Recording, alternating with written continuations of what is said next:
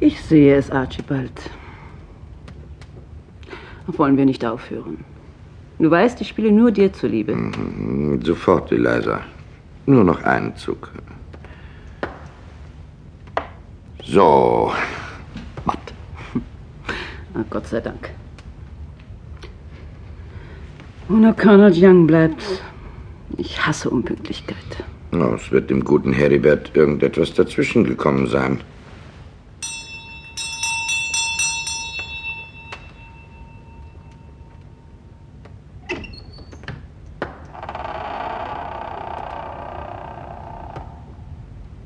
Sie haben geläutet, Sir. Hm. Ist vielleicht eine Nachricht von Colonel Young eingetroffen, James? Bedauere, nein, Sir.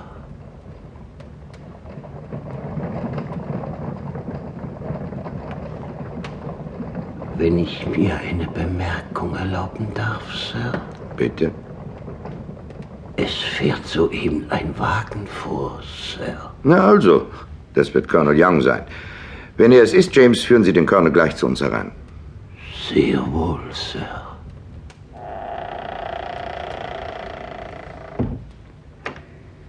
Der Colonel hat eine halbe Stunde Verspätung. Hm. Lass es gut sein, Eliza. Heribert wird es sicher erklären können.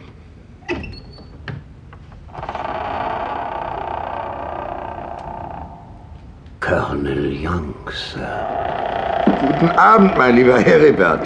Herein mit dir. Du wirst schon mit Ungeduld erwartet. Archibald. Äh, verzeihe, Leise. Ich bin untröstlich, Madame, aber dieses Wetter. Der Weg zu Ihnen nach Graham Castle ist ein einziger Morast. So gut, lieber Heribert. Nehmen Sie doch Platz. Danke.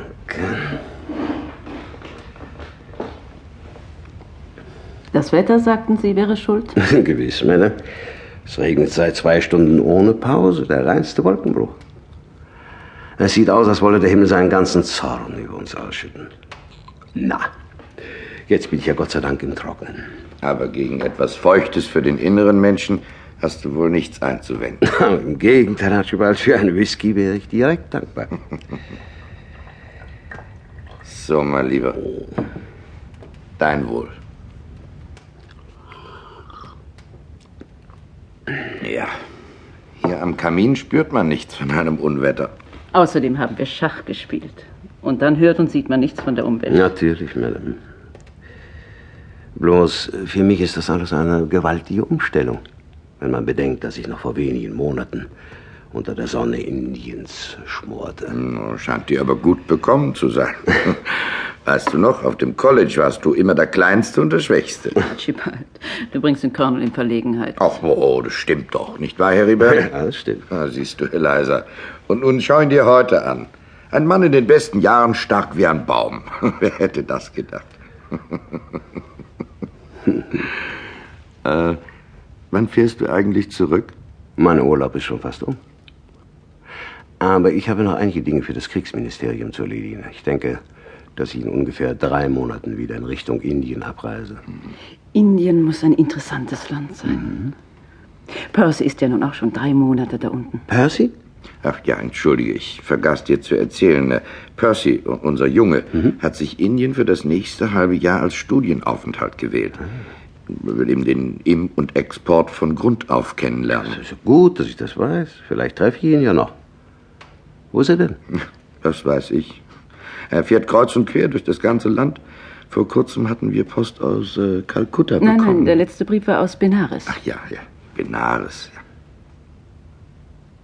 Benares.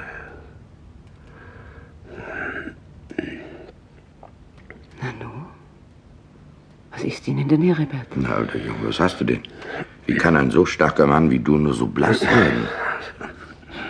Es ist, äh, ist schon vorbei. Tom, trink erst noch einen Whisky. Danke. Und dann verrate uns gefälligst, worüber du so erschrocken warst. Oh, ist nichts. Das kannst du mir doch nicht erzählen.